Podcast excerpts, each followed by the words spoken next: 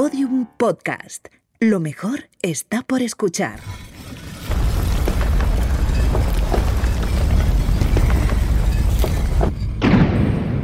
Dentro de la pirámide. Con Nacho Ares. Podium Podcast.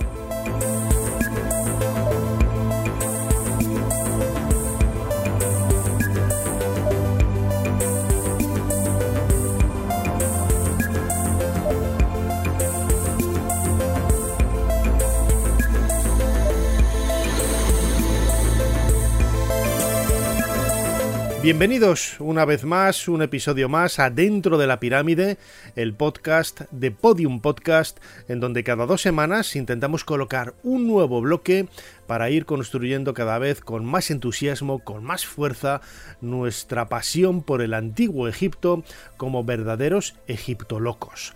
Acabamos de venir de Luxor, en donde hemos estado una semana disfrutando de uno de los acontecimientos más emocionantes a los que yo he tenido la oportunidad de asistir, porque es un proyecto con el que yo he estado colaborando de forma indirecta y de forma paralela en las dos últimas décadas. Me estoy refiriendo al proyecto Yehuti, la excavación dirigida por mi buen amigo José Manuel Galán, profesor de investigación del Consejo Superior de Investigaciones Científicas, el CSIC, que el pasado 9 de febrero, jueves, inauguró al público las tumbas de Yehuti y de Geri un, acontecimiento sin igual. Yo creo que nunca una misión española había eh, arremolinado tantísima gente y tanta expectación alrededor de, un acontecimiento como estas eh, características y la verdad es que lo merecía.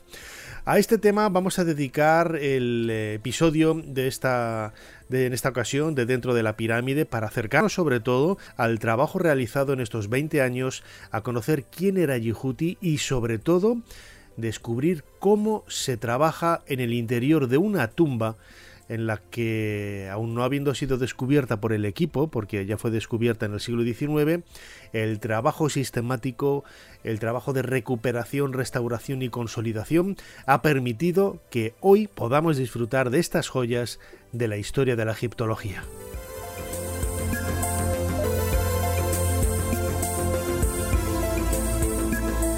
Ya sabéis que la mejor manera para seguirnos es a través de las aplicaciones, especialmente la de Podium Podcast, donde podéis también interactuar con nosotros, con vuestros mensajes, con vuestras propuestas. Algunos de vosotros precisamente habíais dado la, idea ¿no? de hablar de la tumba de, de, Yehuti y hemos esperado a, este, a esta celebración, a esta apertura al público para poder hacerlo.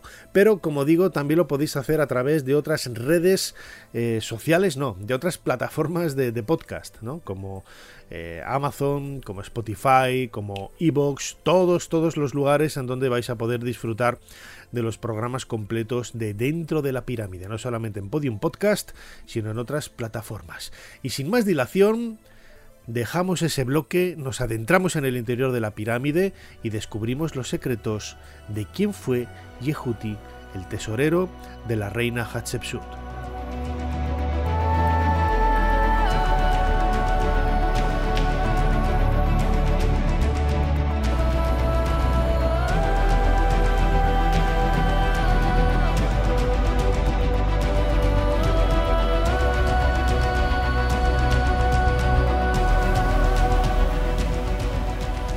Tenemos que viajar hacia el año 1460-1470 antes de nuestra era. En aquel momento reinaba en el Valle del Nilo, en las dos tierras, la reina Hatshepsut, la reina faraón, una mujer que se había convertido en, faraón, adoptando, adaptando, mejor dicho, los elementos masculinos dentro de su natural femineidad y que se había presentado a sus eh, súbditos como la garante de Maat, la garante de, esa, eh, de ese orden cósmico universal que garantizaba la estabilidad del país. Prueba de ello es que el reinado de casi 20 años de la reina Hatshepsut es, pasa por ser uno de los más pacíficos y de los más eh, bollantes desde el punto de vista económico de la historia de Egipto.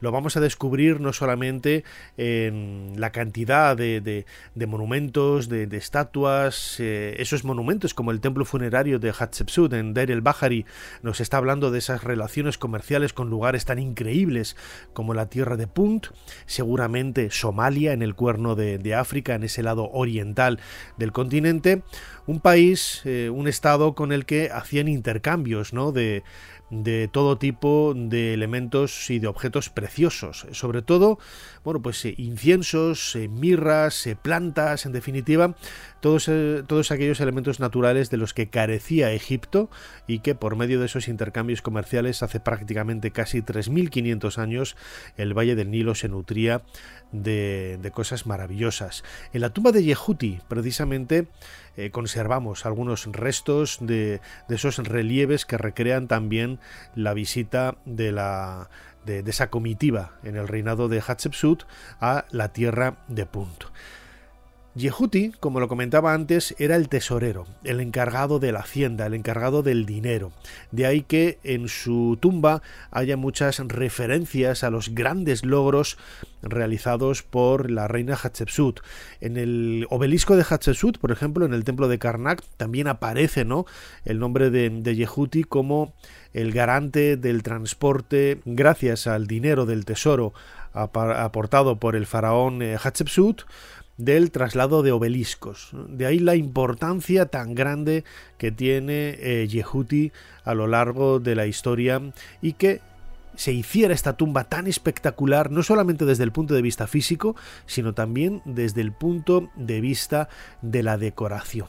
Vamos a escuchar al propio José Manuel Galán en un reportaje de televisión española de hace más de 20 años. Recordemos que ellos comenzaron a excavar en el año 2002 eh, donde se nos cuenta la importancia ¿no? que tenía la tumba de, de, Yehuti y sobre todo los inconvenientes que había desde el punto de vista de, del trabajo más físico, del trabajo material, porque la tumba estaba colmatada.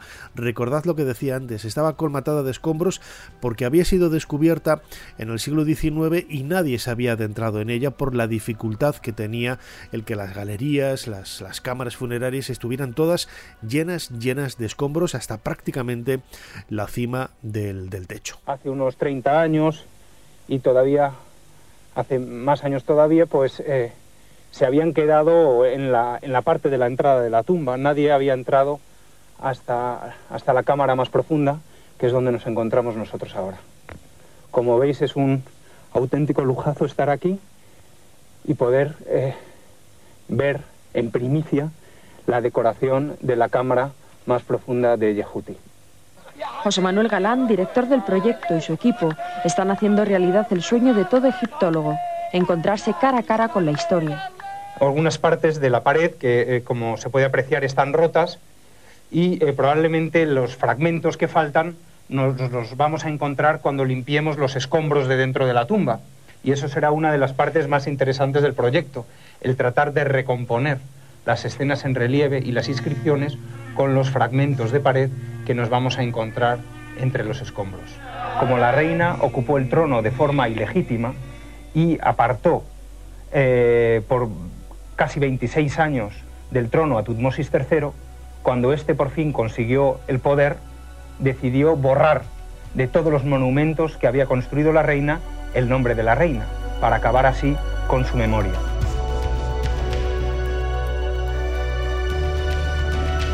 Dentro de la pirámide, con Nacho Ares, en Podium Podcast.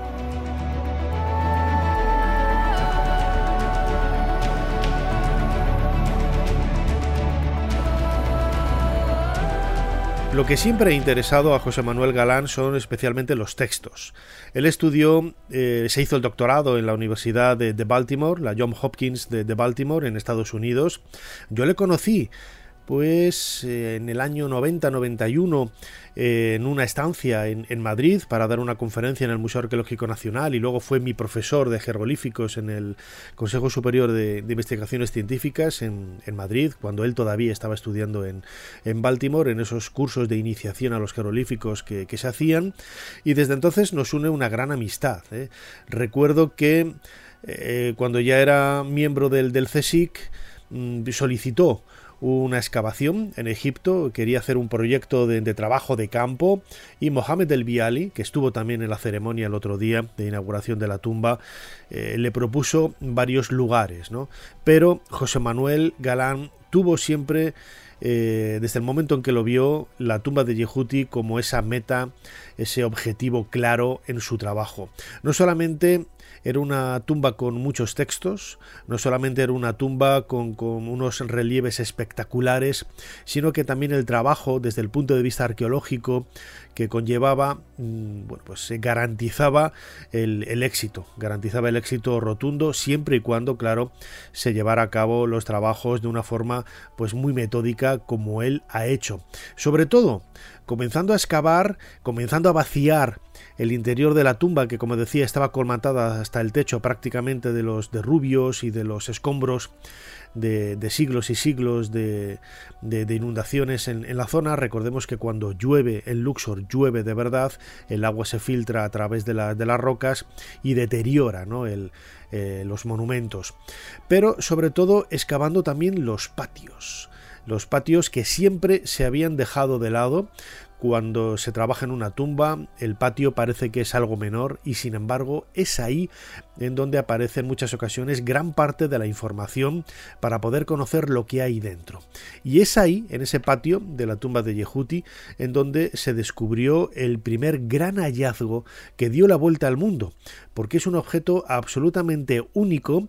Hoy se puede ver en la colección, en la exposición permanente del Museo de Luxor, en donde también hay otros eh, grandes tesoros, grandes objetos descubiertos en la, en la tumba de, de Yehuti y de Heri, en el proyecto, en ese, en ese área de excavación del proyecto Yehuti, y me estoy refiriendo a la llamada tablilla del aprendiz, que empezó llamándose tablilla del maestro, ¿no? En ese año 2004, cuando se descubrió, es una tablilla utilizada como pizarrín para que un alumno siguiera eh, los trazos eh, que el maestro le había marcado para poder dibujar una representación tanto frontal como de perfil. Es decir, eh, se veía perfectamente esa distribución de 18 cuadrículas el canon tradicional del arte egipcio con las 18 cuadrículas desde el suelo hasta, hasta los ojos y se veía esta imagen no solamente frontal sino de perfil. Algo realmente curioso singular de la que apenas se tenía una, una, idea de cómo eran este tipo de, de, tablillas, una muy mal conservada y esta en donde hemos podido conservar gran parte de, del material de madera que da forma a esta tablilla. Así lo contaba en el año 2004 Televisión Española cuando dio a conocer la noticia de este sensacional descubrimiento que, como digo, dio la vuelta al mundo. Tratos de los faraones de Egipto de perfil. El arte egipcio siempre representa la figura humana en esa posición. De frente solo se representa a los enemigos y a los extranjeros. Ahora un grupo de arqueólogos españoles ha descubierto la primera tabla con una imagen de un faraón o faraona retratado de frente. La tabla es de madera estucada y pintada. Dicen que podría tener 3.500 años y pertenecer a la decimoctava dinastía de los faraones, es decir, hacia el 1500 a.C. Dicen que podría representar a Tutmosis III o tal vez a la reina Hatshepsut, una de las pocas faraonas que hubo en Egipto. La han bautizado con el nombre de la tabla del maestro porque se supone que era una pizarra donde escribía y dibujaba un alumno de un escriba. Los arqueólogos la han encontrado cerca de unas tumbas en Lusor, en el llamado Valle de los Reyes, la antigua Tebas. La tabla podía ser un boceto para una futura estatua del faraón.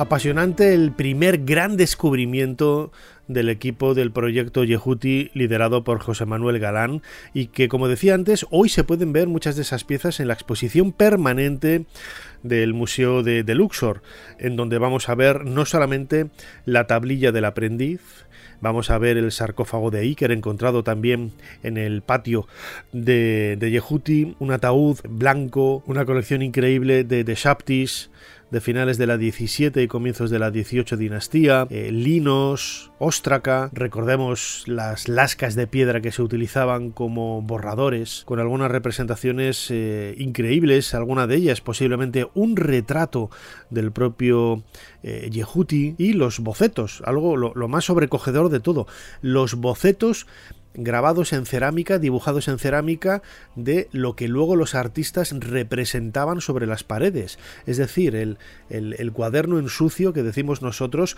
con, ese, con esas líneas, con ese perfil, con, con, eso, con ese esquema de lo que hay que representar en la pared, bueno, pues para seguir un poco un modelo a partir del cual crear la, la escena final.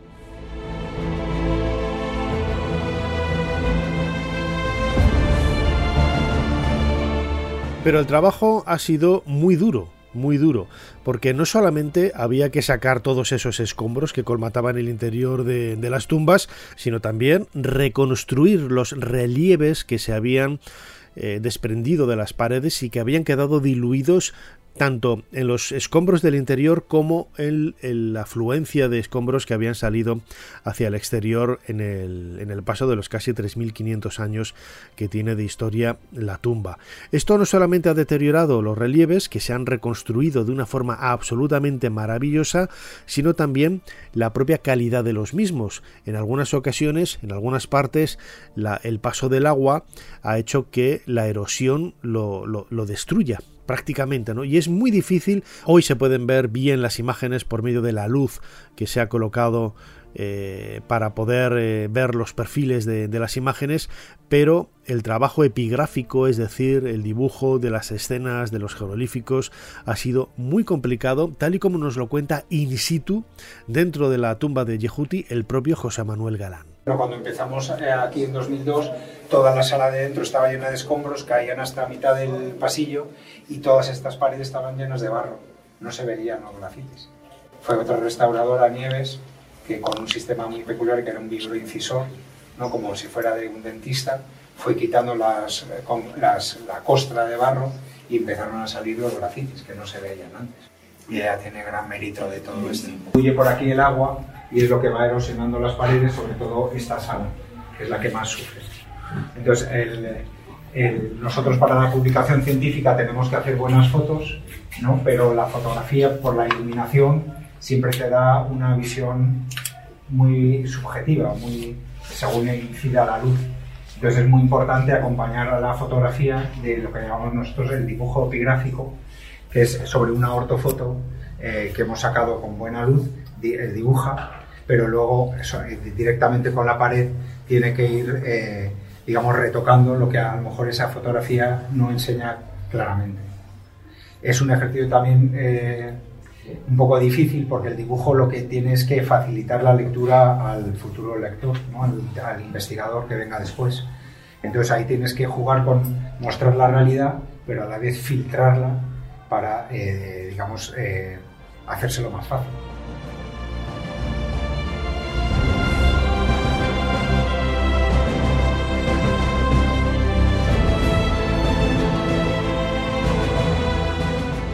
La persona encargada en las últimas campañas de sacar a la luz esos relieves del, vacío, de la oscuridad, ha sido Carmen Ruiz, Arqueoartis, efectivamente, Arqueoartis, la persona que nos acompaña todos los fines de semana y todas las semanas en los vídeos del canal de YouTube dentro de la pirámide, en donde vais a encontrar también un vídeo precisamente dedicado a esta tumba de, de Yehuti.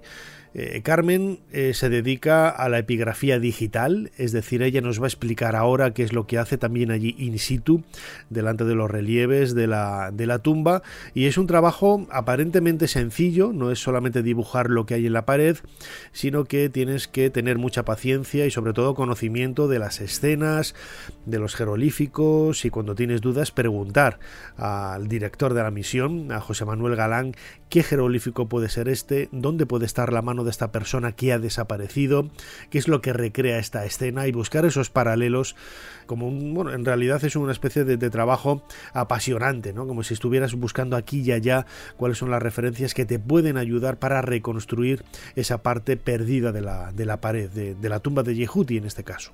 Esta pared es esa de allí, ¿vale? Que es una de las más complicadas de la, de la tumba. Entonces, bueno, con la luz rasante y demás hemos ido sacando pues las figuras que apenas se pueden ver y incluso encontramos algún yo de vez en cuando me asomo y vuelvo a encontrar alguna alguna nueva. Entonces, eh, yo quito el fondo, eso es lo que va saliendo, lo que está en rojo es lo que tomamos a lápiz, a lápiz digital, ¿de acuerdo? Entonces encima lo que hacemos es entintar. Entonces si yo quito el lápiz digital, eso es lo que va saliendo. ¿De acuerdo? Entonces si yo os enseño la foto de la pared sin, sin el dibujo por encima, pues podéis ver que apenas se distingue nada. Entonces, bueno, pues es un trabajo de sacar a la luz lo que, lo que apenas se ve. Pero por suerte, muchos de los relieves de la tumba de, de Yehuti se pueden ver hoy completamente intactos, me atrevería a decir. Es cierto que falta la pintura, aunque en algunos de ellos se, se conserva, pero lo importante son las escenas, las escenas que han dibujado con una calidad extraordinaria. Hay que pensar que Yehuti, siendo el tesorero de la reina Hatshepsut, pues se haría acopio de los artistas más importantes de la casa real y que trabajarían para, para él. Es cierto que luego con el paso del tiempo no sabemos por qué la damnatio memoria que persiguió a la reina Hatshepsut pues le tocó de, perfil, podríamos decirlo así, ¿no? hablando del arte egipcio. No se le persiguió por ser el tesorero de, de Hatshepsut, pero no sabemos cuál es la razón por la cual él también fue perseguido. De ahí que su nombre haya sido borrado de prácticamente todas las, eh, las representaciones en relieve o en pintura que hay en la, en la tumba y que solamente conozcamos eh, su nombre pues a través de esas referencias en donde por suerte se ha podido conocer, eh, ha podido llegar hasta nosotros, mejor dicho, el, los apelativos, el, el título de este alto funcionario en, la cámara de acceso a la, tumba eh, quizás es una de las más espectaculares porque cuenta con una serie de relieves que son muy similares desde el punto de vista de, la calidad a los que podemos ver en la tumba de Ramose, la tumba del visir Ramose de la época de Amenofis III que está a, bueno, pues un poco más al sur. Bueno, pues estos relieves representan escenas de ese banquete funerario, escenas en las que aparecen cantoras de la diosa Hathor, con una serie de textos que parecen describir un poco la canción que están entonando en esa procesión funeraria o en esa festividad alrededor de, de la figura de, Yehuti. José Manuel Galán nos habla precisamente de esos textos, lo que a él tanto le importaba, eh, la abundancia de textos en la, en la tumba al final se ha convertido en una realidad, porque Yehuti jugaba muy bien con, con, los textos. Era un verdadero eh, literato, un verdadero góngora, podríamos decir así, del, del, antiguo Egipto, utilizando textos antiguos, textos modernos, contemporáneos a él, eh, haciendo escritura criptográfica para que nadie pudiera entender lo que realmente ahí estaba escrito. Jugaba, jugaba con, con esos detalles ¿no? que enlazan de una forma muy intensa el arte con la escritura. Los jeroglíficos eh, separados que discurren alrededor de un texto y esos jeroglíficos, esos ideogramas gigantes que vemos sobre las paredes. José Manuel Galán nos habla un poco de ello. Banquete en el que solo está él. Y es un poco contradictorio porque el banquete es el momento de, de vida social por excelencia. Eh, y sin embargo se representa él solo porque en vez de representar a sus hermanos y hermanas y a sus padres, lo que hace es tallar un banco en la, en la roca para que sus hermanos y hermanas vengan físicamente y se sienten con él. Curiosamente, este mismo banquete lo encontramos en la sala transversal, ¿no? con sus hermanos y hermanas sentadas debajo. Pero aquí no le representa, pone el banco. Y, por ejemplo, esta este escena de banquete está amenizada por un arpista, ¿no? con dos mujeres que tocan el sistro, y esa es la letra de la canción. Y en la sala transversal está el banquete con el arpista. Pues a Yehuti lo que le gusta es jugar con el, con el espectador. Y esta es la letra de la canción, aquí estaría el nombre de Yehuti que sufre de amnatio y dice la canción, te cantamos a ti para que estés satisfecho con todas las cosas que te otorgan Amon-Ra y Hathor, señora de Tebas, que ellos te den el dulce aliento de la vida.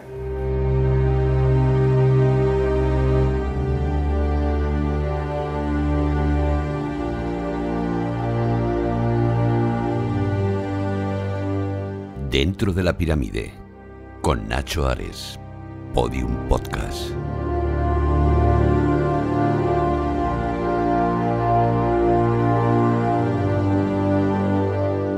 Poesía pura, al más puro estilo, valga la redundancia, de Joaquín Sabina las letras de, los poemas, de, las canciones, que podemos intuir que es la letra de las canciones, porque aparece junto a las representaciones de estos eh, intérpretes de instrumentos, como en este caso estas mujeres que están tañendo eh, los istros y debajo la imagen de ese arpista, pues eh, nos acercan un poco a la belleza, ¿no? a la belleza intrínseca que hay alrededor del mundo del arte, del arte egipcio. Precisamente el arpista yo creo que se va a convertir en una de las figuras más celebérrimas de la montaña tebana. ¿Eh?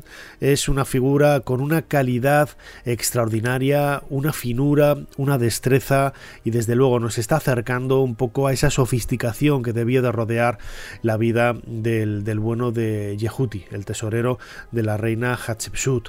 Nosotros lo hemos utilizado también como emblema de, la imagen de este, de este podcast y estoy convencido, insisto, en que su historia va a trascender y se va a convertir para los guías turísticos que acercan ahí a sus grupos a ver las tumbas de Drabu el Naga, en la que está incluida la tumba de Yehuti y la de su compañero vecino Heri esta figura del arpista, como digo, va a ser toda una referencia. Esa poesía no solamente queda marcada por las escenas en donde vemos eh, cantantes o, bailarines, sino también en los textos funerarios. La cámara funeraria de Yehuti está en la zona más profunda, eh, bueno, al final de un pozo de, más de 13 metros, lamentablemente no se puede visitar, es un lugar bastante inaccesible y de, y de difícil eh, acceso y problemático acceso, pero en la parte de la entrada de la tumba hay una reproducción grande, grande de las pinturas de la, del techo de la cámara funeraria de este tesorero, en donde vemos bueno, pues gran parte de ese libro de los muertos y algunas, algunas representaciones también muy interesantes que nos ayudan a ver ese juego de palabras, ese juego literario que hacía eh, Yehuti con todo lo que estaba vinculado a su tumba. Hay una representación de la diosa Nut, podría ser otro icono de la tumba de, de Yehuti, una imagen que a pesar de su sencillez es realmente espectacular y a su alrededor una serie de textos cuyas claves nos describe in situ una vez más el propio José Manuel Galán, director del proyecto Yehuti, en el interior de la tumba. El texto del libro de los muertos se escribe con fondo blanco, imitando las vendas. También hay otra creencia en el Antiguo Egipto, y es que la vida surge del agua, pero también surge del huevo. ¿no? Y entonces la idea del huevo como, como generador de vida también está en el color blanco. Sin embargo, el texto asociado a ella es, está, tiene fondo amarillo, bueno, porque está asociado al primer rayo de luz que llega hasta las tinieblas, pero el texto es muy bonito, porque dice palabras pronunciadas por el supervisor del tesoro del rey, Yehuti, ¿no? Y te dice, eh, oh madre, oh Nut, ¿no? Extiéndete sobre mí, ¿no? Colócame entre las estrellas imperecederas, pues yo no he de morir, ¿no? Álzame, yo soy tu hijo, expulsa de mí la languidez eh, o consigue que yo entre en acción o que yo actúe. luego aquí hay una cosa, cosa, muy chula, porque en los artistas para hacer el cuerpo humano proporcionado eh, lo dividen en 18 cuadrículas. Entonces desde arriba de las cejas hasta la planta de los pies lo dividen en 18 y empieza a los 18 aquí porque según la corona o el gorro pues podría ser más alto o más bajo. Y los hombres todos tienen 18 cuadrículas, ¿no? Eh, para diferenciar los hombres de las mujeres, las mujeres son más esbeltas y les hacen de anchura 5 eh, cuadrados y el hombre 6. Pero eh, eso lo veremos en la, tabla del aprendiz, que tenemos un retrato frontal de la reina Hatshepsut que tiene 5 cuadrados de, anchura. Pero bueno, y la idea de que el cuerpo humano se divide en 18 se traslada también a los textos religiosos. Entonces, si tú quieres que cada parte del cuerpo vele por ella una divinidad, ¿no? Entonces aquí tenemos las partes del cuerpo de Yehuti que tienen una divinidad. Entonces empieza el texto aquí en rojo. Dice el pelo del supervisor del tesoro del rey, el veterano supervisor del rey Yehuti, justificado de voz, está bajo la protección del dios Nun. ¿no? Los ojos del supervisor del tesoro Yehuti, nacido de eh, Abuti, que es el nombre de su padre, justificado, son de la diosa Hathor. Y así vamos desde el pelo, los ojos, las orejas, la nariz, la boca, hasta los pies y la planta y los dedos de los pies. ¿no? Lo dividen en 18 partes. Y cada divinidad, cada parte a una divinidad distinta.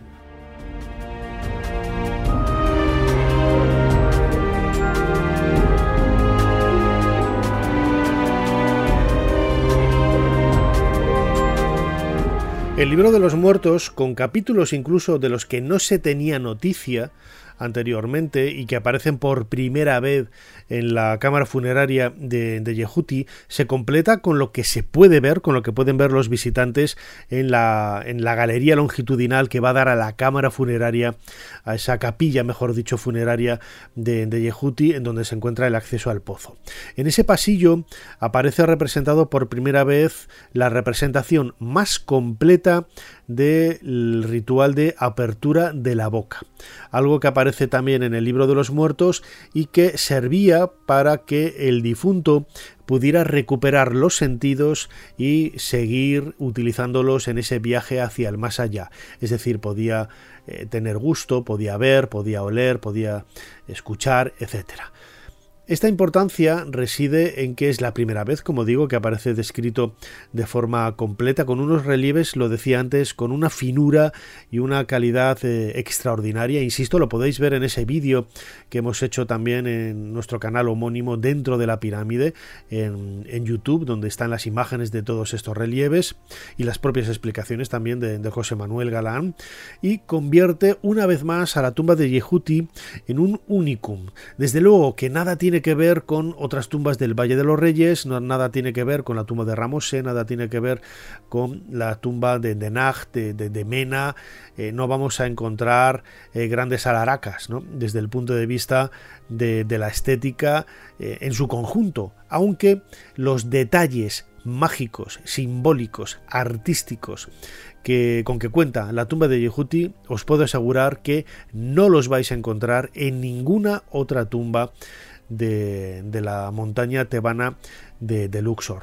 José Miguel Serrano, Chemi, catedrático de Historia Antigua de la Universidad de Sevilla, que lleva eh, trabajando con José Manuel Galán pues desde la campaña 1 de este proyecto, explica, él ha sido uno de los... Eh, virtuales eh, exploradores ¿no? de esta interpretación, de esta descripción tan complicada de los textos de la apertura de la boca en la tumba de Yehuti, nos explica, como digo, el valor tan singular que tiene la aparición, la presencia de estos textos en esta tumba. Esto, claro, tiene importancia, como si tú dices, bueno, pues vamos a ver eh, si encontramos una mm, copia del Cantar del Miocid que es 50 años más antigua que la que se tiene. Entonces, pues se supone que es más fiel al original o que es realmente historiográficamente importante. Entonces, Yehuti, que como también os ha dicho José Manuel, tu tumba, un monumento a la y eso hace copiar aquí imagen, porque aquí están representadas figuras, el sacerdote, el oficiante, lo veis en esa esquina mejor, y la momia de Yehuti, y el texto de la secuencia ritual que está ahí representada porque se trata como si dijéramos como un cómic ilustrado, ¿no? ¿Eh? Tenéis una viñeta con unos personajes y luego el texto que acompaña en columnas que está explicando lo que ahí sucede, ¿no?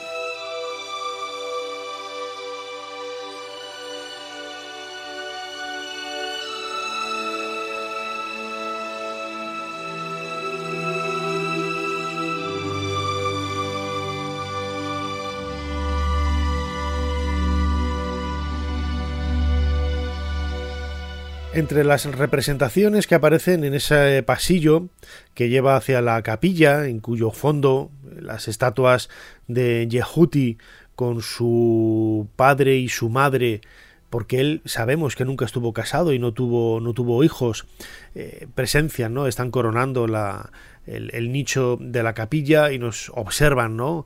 Con curiosidad a todos los que nos acercamos hasta este lugar eh, sagrado. En ese pasillo vemos escenas de todo tipo. ¿eh?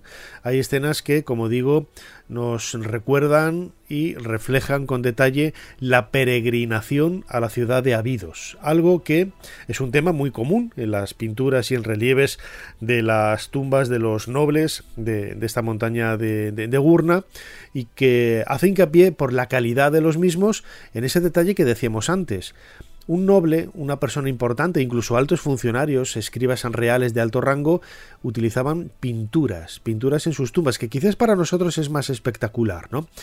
Pero la utilización de relieves ¿eh?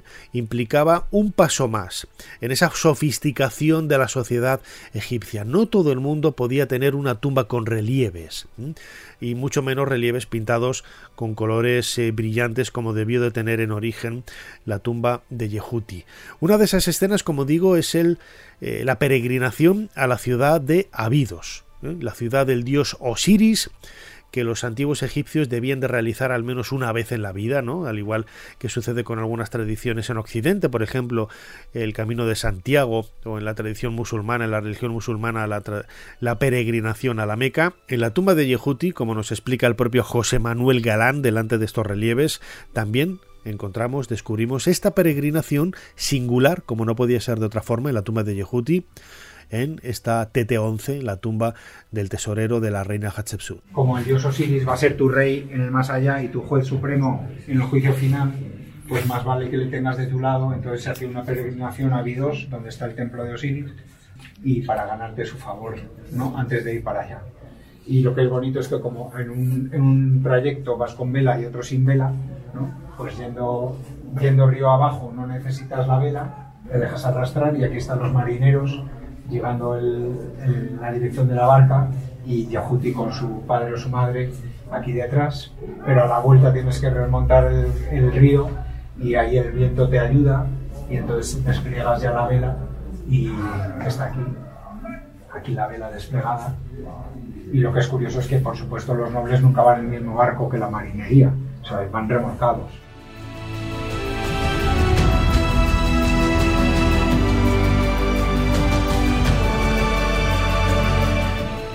Proyecto Yehuti lleva ya más de 20 años, desde sus inicios en 2002, trabajando en, este área de la, zona de Drabu el Naga, eh, una zona realmente muy rica desde el punto de vista arqueológico.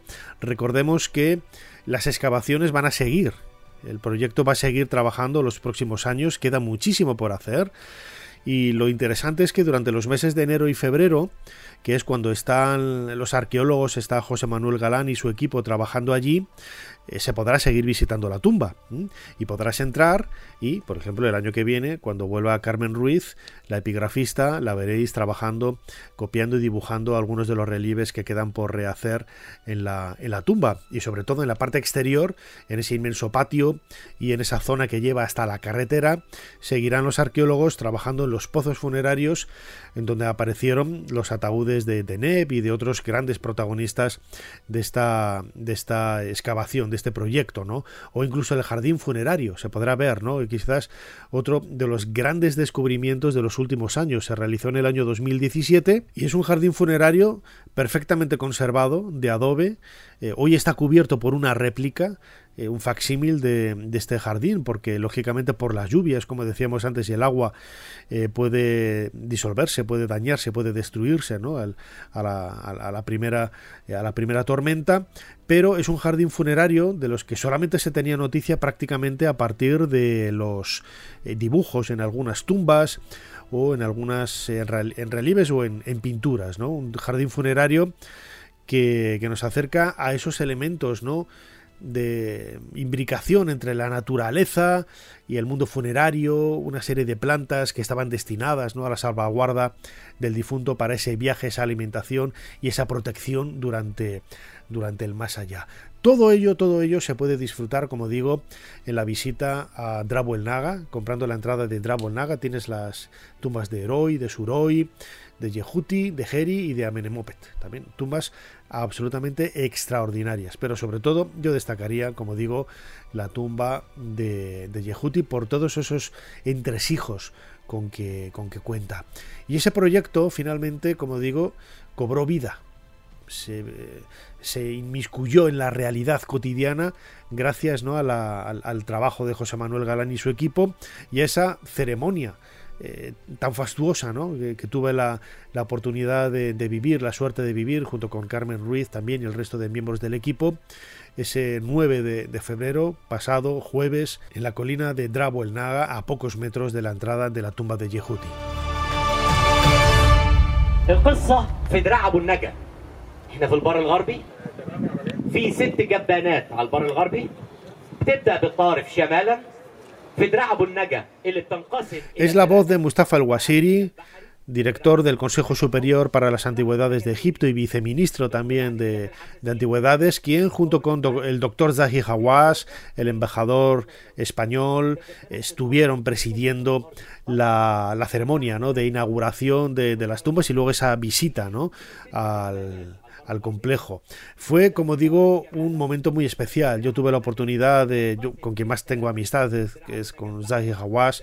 Eh, Carmen y yo nos acercamos a él para darle las gracias por, por asistir al, al evento. El respaldo de, este tipo de autoridades, eh, bueno, pues se conlleva un, respaldo no solamente desde el punto de vista institucional, sino también desde el punto de vista mediático. ¿no? La noticia apareció en todos los medios internacionales de comunicación dedicados a la, a la arqueología, a la egiptología, y es el, el colofón de la primera parte de un proyecto, como decía ahora, que durante muchos años José Manuel Galán ha llevado con tesón, con éxito, hasta bueno pues eh, revertir en la sociedad el, trabajo ¿no? de, de- su equipo en, en algo realmente espectacular que es la apertura por fin al público de las tumbas de Yehuti y de Heri en Drabu el Naga.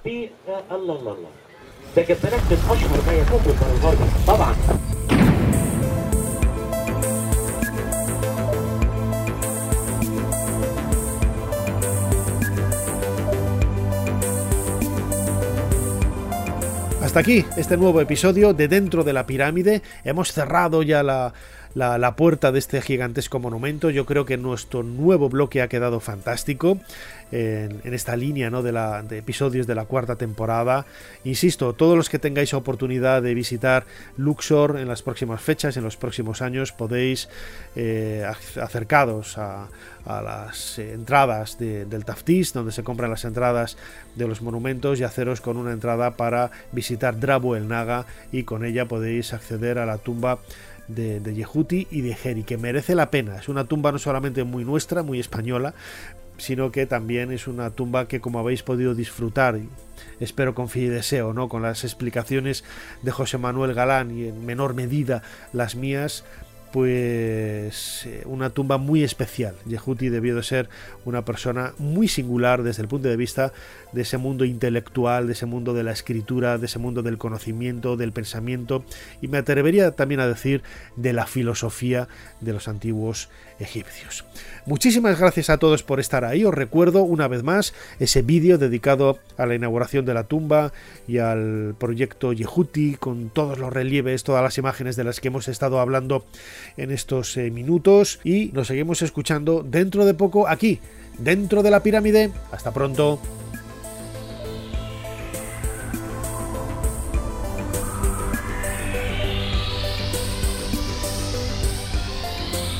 Dentro de la pirámide, con Nacho Ares, Podium Podcast.